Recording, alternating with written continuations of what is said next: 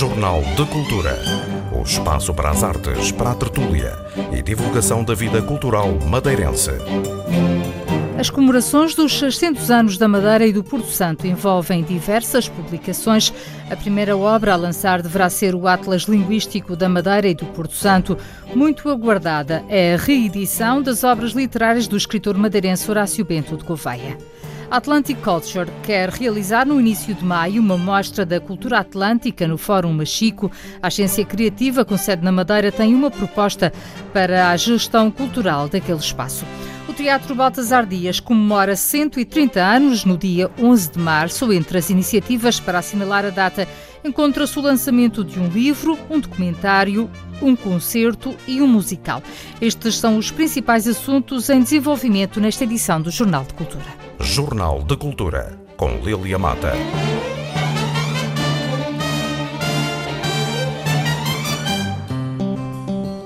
São obras há muito escutadas. Finalmente, os livros do escritor madeirense Horácio Bento de Gouveia vão ser reeditados. No âmbito das comemorações dos 600 anos da Madeira, a edição será da Direção Regional de Cultura, que pretende manter as obras tal como vieram a público, apenas com uma breve introdução. A ideia de Marcelino Castro, responsável pelas publicações na Direção Regional de Cultura, é também lançar uma antologia com os textos mais significativos publicados por Horácio Bento de Gouveia na imprensa da época. São todos os livros publicados por ele em vida. É toda a obra ficcional dele, e a obra não ficcional publicada por ele em livro. Vamos começar por aí. Depois é a minha intenção eh, é a minha intenção publicar uma uma antologia dos, das melhores colaborações dele na imprensa a partir dos escritos levantados pela pela filha eh, mercê de uma porfiada investigação que a própria foi realizando nos últimos anos eh, dos seis volumes dos escritos, tirar, enfim, textos emblemáticos e construir uma, uma antologia. Mas é fundamentalmente essa, é, a, obra dele está praticamente toda esgotada, à exceção da Canga, que foi reeditada no programa dos 500 anos, eh, mas a opção aqui é a edição pura e simples do texto, tal como ele saiu em, em, em, edição final das mãos do próprio autor, sem aparato crítico, apenas com uma pequena introdução e eh, disponibilizar aos madeirenses e a, e a, Portugal e à cultura portuguesa e a todos os interessados, de novo, em edições atualizadas e, e, e modernas, eh, a obra eh, ficcional do Horácio Pinto Gouveia, com a qual todos nós nos identificamos, porque é realmente uma uma obra que, eh, de certa forma, eh, faz o retrato da forma de ser e estar da Madeira ao longo dos tempos. Com a chancela dos 600 anos, também vai sair uma reedição do livro Casa de Bordados, de Teresa Clute, numa versão inglesa. Este livro de, de A Casa de Bordados, de Teresa Clute, vai ser eh, reeditado este ano em tradução inglesa, incluído já também no programa 600 anos, foi uma coisa que já foi anunciada e que eu posso repetir, porque me parece também importante termos eh, em conta eh, eh, um, um, mercado um mercado internacional que o bordado ainda ainda para o qual o bordado ainda interessa, não é? E o livro aqui também pode desempenhar alguma função. Certo também é o lançamento do primeiro volume do Atlas Linguístico da Madeira e do Porto Santo e da obra de um engenheiro agrónomo que, embora não sendo madeirense, escreveu sobre a agricultura regional. Joaquim Vieira Natividade, falecido em 1968, é um dos destaques de capa do número 61 da revista Eslenha. O engenheiro Joaquim Vieira Natividade, um engenheiro agrónomo muito importante, é um conhecedor profundo da realidade madeirense dos anos 40, 50, que faleceu em 68, um, um, autor de que vamos reimprimir um tratado sobre fruticultura madeirense muito importante, incluído nos programas, no programa dos 600 anos, e um indivíduo que teve uma sensibilidade especial para com a madeira. Escreveu este.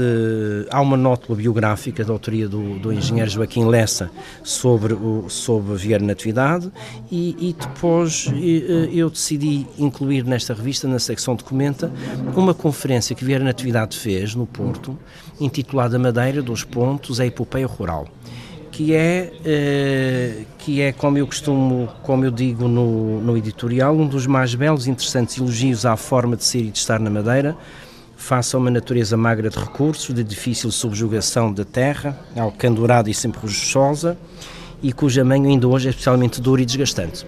Ele, como engenheiro, realmente fez faz nesta, nesta conferência uma história da agricultura madeirense, uma notável história da agricultura madeirense, evidencia uma sabedoria na análise da forma como o território foi ocupado, como o, o terreno agrícola foi trabalhado ao longo do tempo, eh, para que dali resultasse algum sustento, e fazendo referência aos poios, que é a tal arquitetura sem arquitetos que que às vezes esquecemos que a Madeira é um jardim mais por esses pois do que por jardins propriamente ditos de flores, não é? E, e, desse ponto de vista é realmente uma, um texto notável sobre, sobre Madeira, sobre uh, uh, a forma como nós da terra tiramos o nosso sustento ao longo dos séculos, e até com observações muito pertinentes sobre os, as pessoas que nos visitam e o futuro do turismo, que ele já pressentia queria ter um rumo, queria ignorar esta epopeia que ele considerava que era uma epopeia e a única digna de ser conhecida na Madeira, porque para ele o turismo comum dos hotéis do Ritz, dos hotéis de luxo, tinha pouquíssimo interesse. Dizia ele que a única epopeia grande enorme que merecia ser estudada e divulgada em todo o país era a epopeia do agricultor madeirense. E pareceu-me interessante, eh, tendo a região começado por eh, lembrar os 600 anos com a exposição dedicada ao chamado Ouro Branco, eh, invocar este texto para, para lembrar também o outro ouro que tem que ver com o esforço humano que valorizou a terra e que a partir dela construiu morada, residência e dela tirou sustento. E, e, de resto propus e foi aceite a republicação deste texto em livro, encerrar o programa editorial dos 60 anos, coisa que naturalmente vai ser muito interessante porque é a nossa ideia também divulgar o texto a nível eh, nacional, lembrando esta nossa especificidade que condiciona efetivamente praticamente tudo o que diz respeito àquilo que nós chamamos de identidade madeirense. Na capa do número 61 da revista Eslenha surge uma pintura da Baía de Câmara de Lobos, da autoria de um madeirense praticamente desconhecido. Adolfo de Souza Rodrigues faleceu com apenas 41 anos, mas deixou uma obra significativa, agora revelada ao público. Adolfo de Souza Rodrigues para mim foi uma surpresa, não sou entendido nestas coisas, mas foi um ensaio que me surpreendeu muito, não só pela qualidade de investigação, como pela revelação maior que faz de um pintor muito interessante que, que morreu jovem, aos 41 anos, mas que deixou uma obra marcante. Um, um desses quadros marcantes e que muito nos toca porque representa a Baía de Lobos é o quadro que faz capa neste número da, da revista Islenha 61. Uh, Adolfo Sousa Rodrigues era de origens muito humildes, teve estudos subsidiados, uh, se não estou em erro, pelo padrinho, e, e, fez estudos aqui na Escola Industrial e depois na, na, Academia de Belas Artes de Lisboa. Chegou a fazer um estágio em Paris e fui pintando por estes sítios todos, fui ganhando menções honrosas e até prémios, fui fazendo exposições e deixou uma obra hum, interessante, marcante, que, pela qual estudiosos da altura, críticos da altura e pessoas entendidas até como Uh, o rei Dom Carlos mostraram, mostraram interesse e, e, e, dele aqui a Madeira possui até quadros marcantes, dois deles pelo menos no Museu Quinta das Cruzes e o próprio retrato do rei Dom Carlos que está no Salão Nobre da Câmara Municipal do Funchal, se não estou em erro. São, são uh, quadros a óleo? São quadros, sim, fundamentalmente a óleo, como este quadro aqui da, da capa, que faz capa da revista Islenha, e, e é uma pintura interessante porque começa começa na fase inicial por ser muito académico e depois começa a libertar-se e começa a ter um estilo muito próprio na paisagem, no retrato. Ele foi também um retratista notável. E, e desse ponto de vista, apraz-me eh, que este ensaio tenha sido publicado eh, na revista Islenha.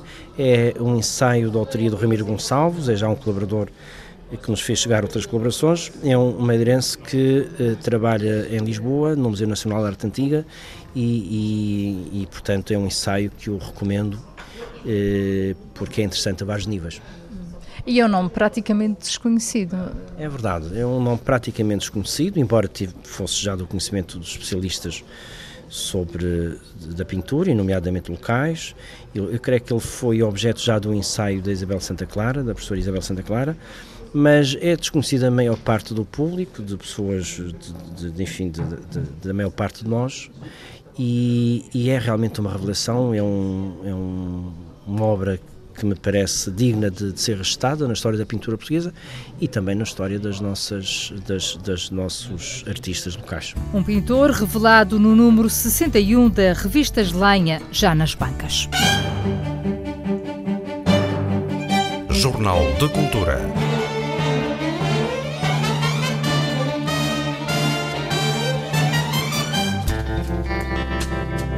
Atlantic Culture espera realizar no início de maio, já no espaço do Fórum Machico, uma mostra da cultura atlântica. A empresa criativa, sediada na Madeira, mas já com um espaço em Cabo Verde, apresentou à Sociedade de Desenvolvimento uma proposta para a gestão daquele espaço cultural. Sérgio Nóbrega quer aproveitar as muitas potencialidades do Fórum Machico, tornando-o num epicentro cultural estrategicamente situado no Atlântico um lugar de encontro de culturas. Nós, nós na Atlantic Culture temos vindo a desenvolver uma, uma missão que é a descentralização, tentativa da descentralização cultural e a, e a tentativa de, de, de, prestar um serviço público no que diz respeito a uma programática uh, coerente e que passa por, por, vários, por várias áreas uh, das artes performativas. Uh, nós, como sabemos, temos, um, temos imensas infraestruturas na Madeira em subaproveitamento. Uh, e achamos que no ano dos 600 anos de, de, das comemorações dos 600 anos da Madeira uh, toda a parte da programática e toda a parte da, das iniciativas de nível cultural não devem depender apenas das, das instituições, neste caso governamentais. Achamos que temos, um, temos também uma palavra a dizer e achamos por bem dar um passo em frente e apresentar uma proposta de, no caráter de, de, de, transformar o Fórum Machico numa incubadora cultural e criativa, ou seja, um hub cultural e criativo, que tem uma programação uh, específica, ou seja, tenta uh, dar aproveitamento a todas uh, as áreas que o Fórum Machico tem, e são muitas, portanto, tem, tem um auditório espantoso, com cerca de 400 lugares, tem duas salas de cinemas, tem um foyer excelente, tem uma área exterior para instalações de arte uh, muito acima da média, portanto com uma, com uma vista deslumbrante sobre o Atlântico, e depois tem a nossa matriz, que é o Oceano Atlântico à nossa frente, uh, é aquilo que tentamos juntar, a nossa missão é, é juntar os agentes culturais e as agências culturais do Atlântico, e, e por isso acho que juntou-se o útil ao agradável, acho que a missão junta-se a esta vontade e a este nosso, nosso interesse em tentar ser uma ponte com essas agências e com esses agentes culturais. Com todas essas características, é tudo possível praticamente ali naquele espaço. Que ideias concretas é que já, é que nós, já se pode avançar? Nós, neste momento, estamos em, temos o projeto em fase de apreciação, uh, achamos que, que vai ser bem, bem recebido. No que compete a nós, uh, uh, o, trabalho, o trabalho está feito do ponto de vista de, de da apresentação da proposta e da, da manifestação de interesse. Certamente que, que, as, que as entidades competentes estão a avaliar os prós e os contras dessa, dessa mesma dessa mesma proposta. Achamos que, pela abertura que tem havido em, em falar connosco sobre a mesma, está tá a ser bem aceito. E aquilo que pretendemos é, uh, em todas as, todas as, as, as, valências que o espaço tem, uh, uh, torná-lo num centro livre de artes performativas do Atlântico. Ou seja, um ponto, um epicentro onde os agentes culturais que estiverem associados a nós ou que manifestarem interesse em estarem associados a nós podem apresentar os seus trabalhos, podem ter ali uma casa onde, que os acolhe sempre que estiverem de passagem pela Europa. Achamos que a posição geográfica da Madeira no, no, no, Atlântico é excepcional, ou seja, estamos eh, mesmo no centro deste epicentro da Macaronésia e, da, e também da, deste eixo atlântico que fala português, ou seja, de, desde os Açores quase até, até, até, até Moçambique, já fica do outro lado de lá, uh, portanto, to, to, todos, todos falam português. Estamos a falar de um universo de 250 milhões de pessoas que falam português e seria um desperdício deixar, deixar de fora uh, e, te, e, deixar, e, e não tentarmos ao menos tentar liderar este movimento atlântico que une, que une os povos através da cultura. Uh, eu ouvi um dia deste só alguém, a opinião de alguém, uh, em que uh, devia ser dado um privilégio aos grupos locais na utilização daquele espaço. Há alguma coisa prevista? Não, eu acho que acho que todas as opiniões são válidas e acho que se, se houverem associações locais que tenham esse, esse interesse, uh, nós só, só temos, de, só temos de, de, agradecer. Acho que não, não precisa de haver uma entidade que, que gere o espaço, pode, pode, podem ser várias iniciativas que fazem uma programação. Uh, o espaço está lá há cerca de 12 anos. Uh, não sei se houve uma manifestação de interesse. Aquilo que me disseram é que esta era a primeira manifestação de interesse que tinha havido do ponto de vista de, de, de, de apresentar um projeto cultural e criativo. Já, acho que já tinha havido algumas na, na, na área da hotelaria uh, e restauração. Uh, portanto, uh, acho que cabe, cabe às entidades que têm, que têm o projeto decidirem o que é que é melhor para, para, para o futuro do Fórum Machique.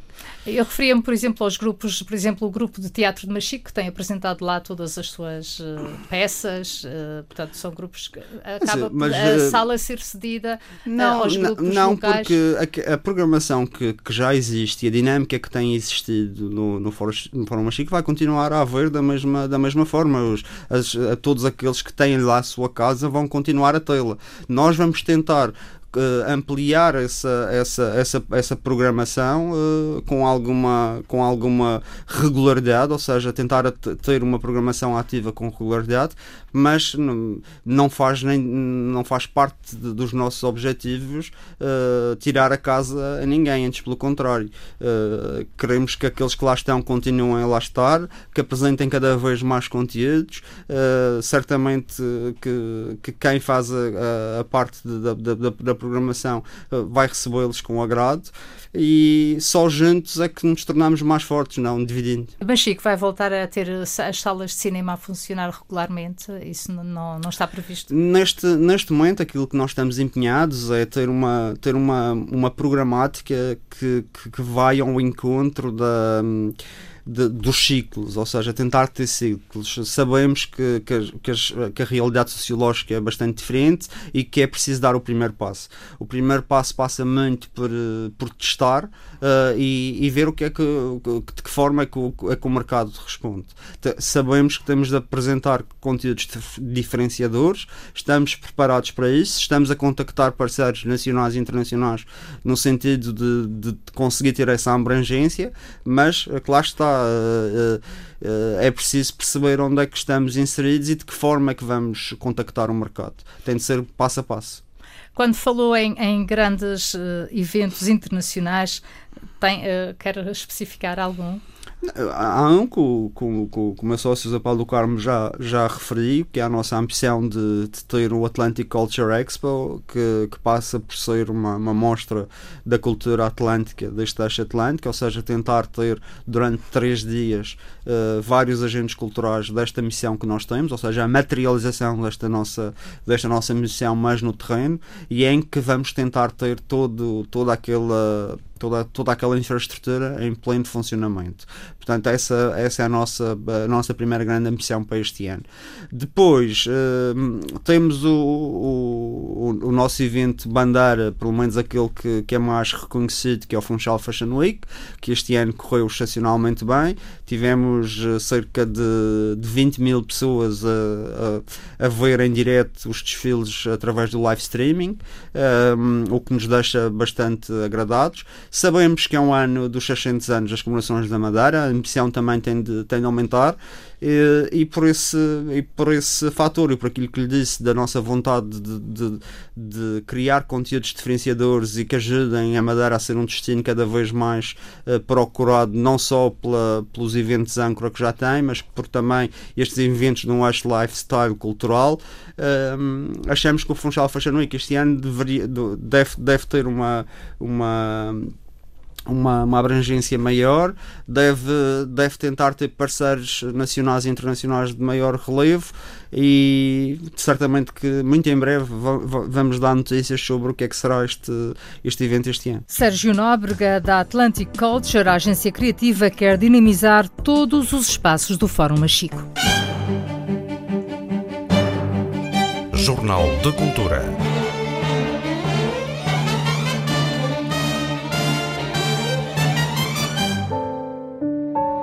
Compositor madeirense Pedro Macedo Camacho está a compor uma obra musical para ser tocada pela Orquestra Clássica da Madeira no concerto que vai assinalar os 130 anos do Teatro Municipal Baltasar Dias. O aniversário é no dia 11 de março, as comemorações estendem-se por 11 dias, logo a partir do dia 1, e incluem o lançamento de um livro sobre o teatro da autoria de Paulo Miguel Rodrigues. Um documentário da autoria de Cristina Vieira será outro dos momentos altos das comemorações bem como um musical que está a ser preparado pela DCIAM, como explica Sandra Nóbrega, responsável pelo teatro. Começamos no dia 1 de março, às 18 horas, com as conferências do Teatro de Madeira de AZ, que foram um sucesso no ano passado, que trouxeram ao, ao Teatro Baltasar Dias mais de mil espectadores e 35 investigadores. Portanto, que é, é, é, realmente foi um sucesso.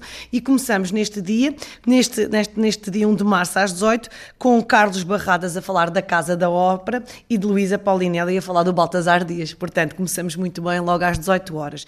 À noite teremos por volta das 21 das 21 horas a morte da audiência. Será um, um, espetáculo muito interessante porque é em cima do palco e o público irá interagir com os atores e os atores com o, o público, portanto será algo também muito diferente.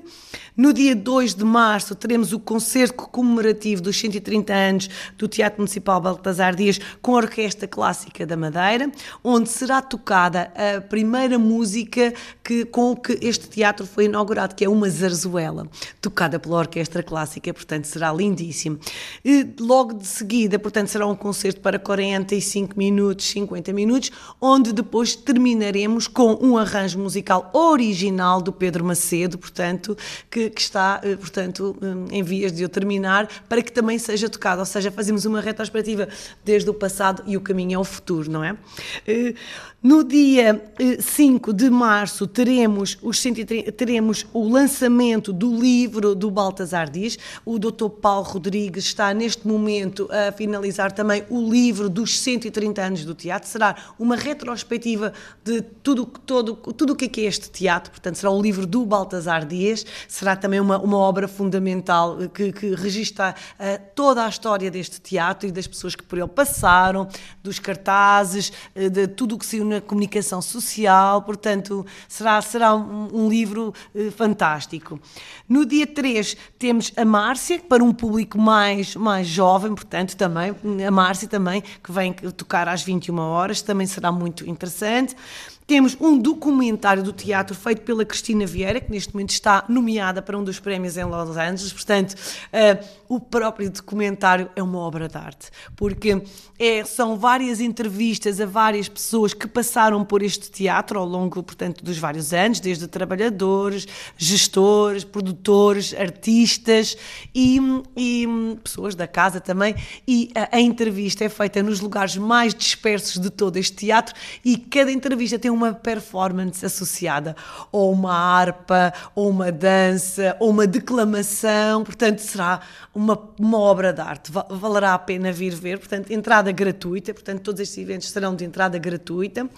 E Teremos também os novos talentos da música clássica, não é? esta aposta nos nossos novos talentos. O teatro faz questão de que seja uma casa onde, onde, onde recebe e onde uh, é palco para estes jovens talentos que estudaram uh, aqui na Madeira, no, conservatório, que saíram do conservatório e que neste momento estão fora a estudar em várias partes do mundo e que vêm cá tocar para uh, os residentes e também para os turistas. Tem sido um sucesso, portanto, o primeiro já foi um sucesso.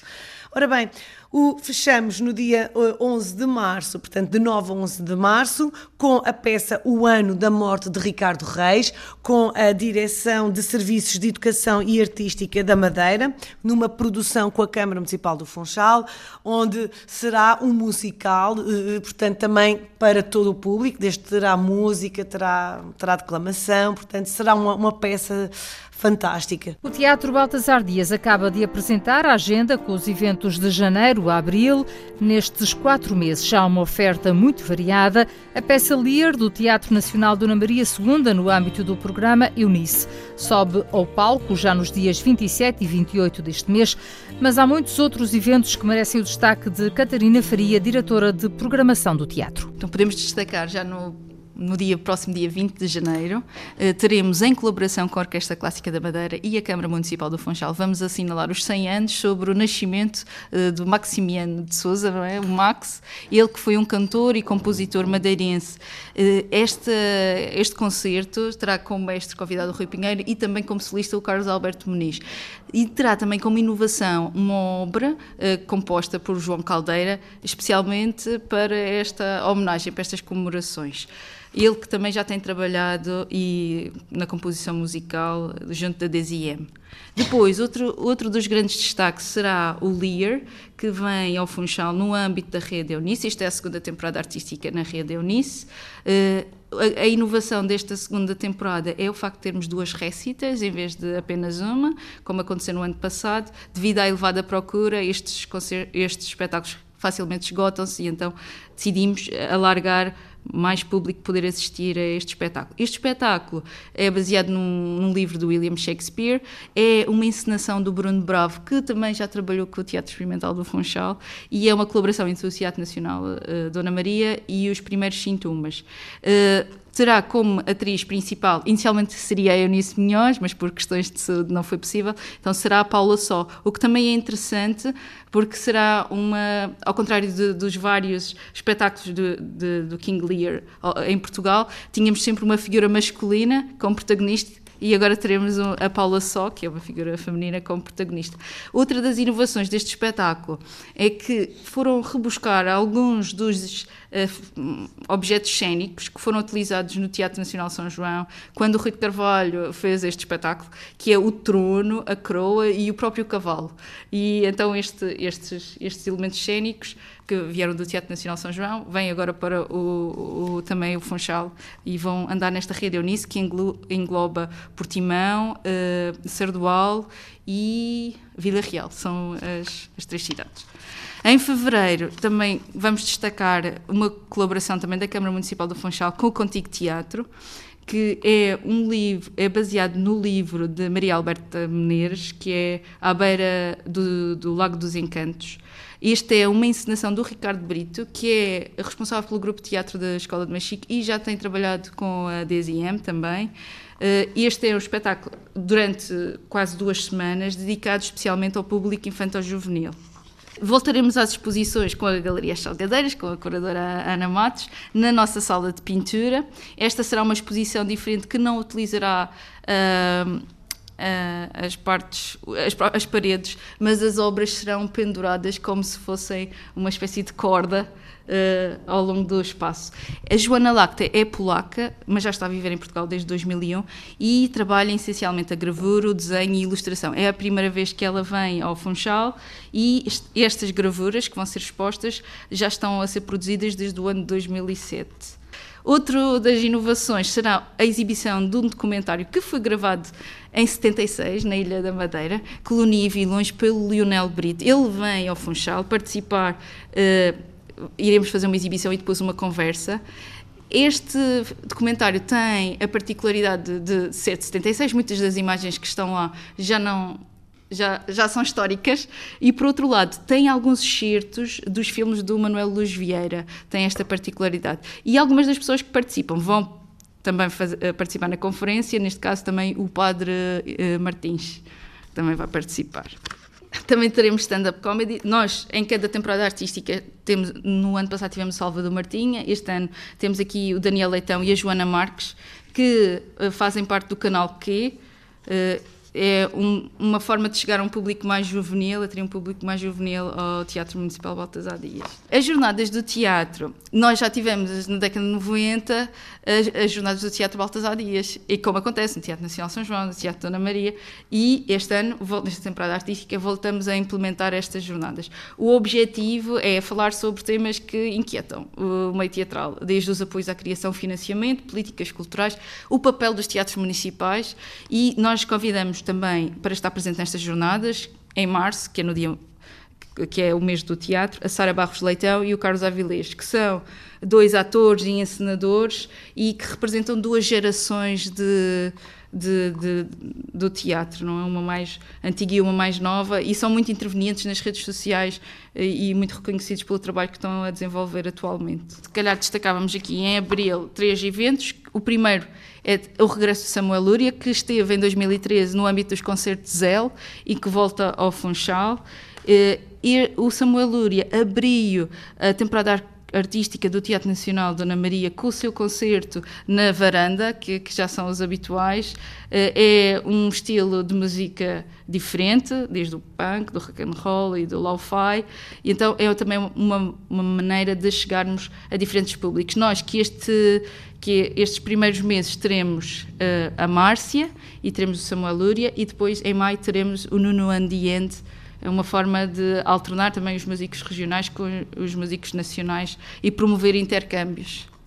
Outro espetáculo que teremos será a primeira produção da Associação Gato no Teatro Municipal Baltasar Dias. É baseado num livro da professora Luísa Paulinelli, que se chama Os Tesouros da Ilha, que foca uh, todas as questões culturais e, e, que moldaram a nossa economia. Uma delas é o açúcar. A Câmara, como uh, tem um papel importante neste âmbito porque também tem um museu, a Cidade do Açúcar. Então faz todo sentido acolher no Teatro Baltasar Dias um espetáculo que vai focar estes aspectos. É um apoio da Câmara Municipal do Funchal, é um espetáculo dedicado aos mais jovens como uma forma de dar a conhecer a nossa história e a nossa identidade. É um espetáculo infantil-juvenil. E por fim, as comemorações do Dia Mundial da Dança serão com o Centro em Movimento, que já, já estão há muito tempo à espera para vir ao Teatro Municipal Baltasar Dias.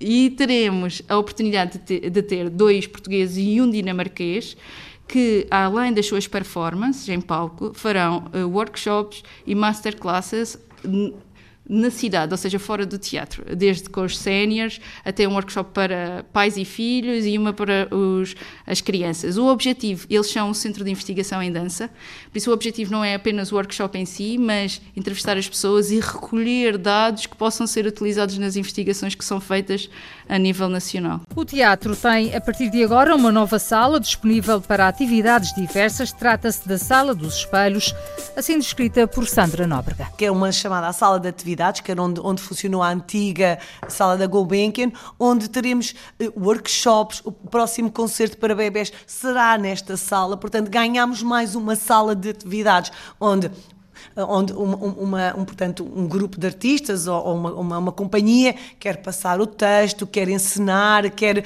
eh, com, fazer reuniões e é lá que nós conseguimos disponibilizar essa sala. É uma sala-estúdio, tal e qual como existe nos outros teatros. Um novo espaço para atividades no Teatro Municipal Baltasar Dias. Jornal de Cultura.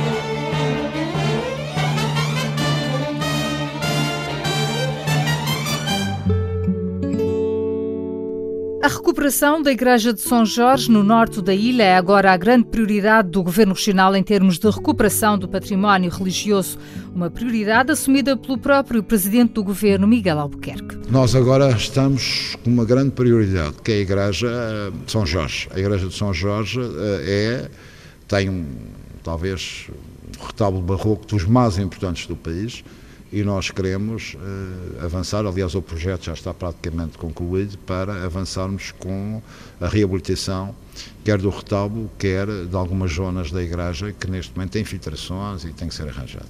Penso que é também uma joia também da nossa, eu gosto de dizer joia patrimonial, penso que é importante as pessoas terem noção do Barroco, na Igreja de São Jorge, e vamos avançar com essa obra de reabilitação patrimonial. Já estão recuperadas as capelas laterais da Igreja de Machico, de São João Batista e do Espírito Santo, uma obra complexa que envolveu a vinda de técnicos especializados de fora. Nos últimos oito meses tivemos aqui uma obra muito complexa, e, mas uma obra muito importante que foi sustentarmos e consolidarmos duas capelas aqui da igreja cuja, que estavam em riscos de desmoronamento designadamente uma delas aqui, que é a Capela de São João Batista, e outra a Capela do Espírito Santo.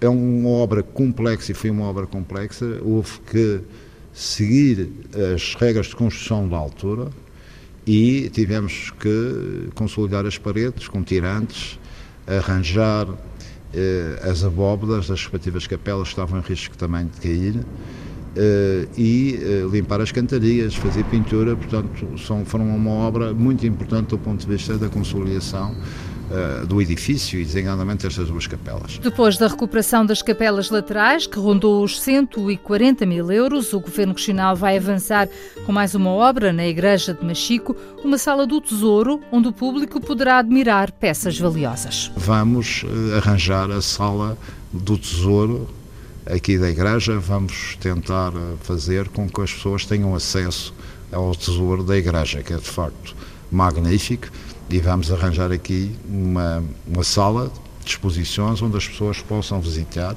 os, os inúmeros turistas que vêm aqui a Machique, de facto temos, a nível das pratas, a nível das figuras, Uh, temos aqui um espólio muito, muito relevante. No dia 18 de abril vai ser apresentado um guia sobre a Igreja de Machico. Jornal de Cultura.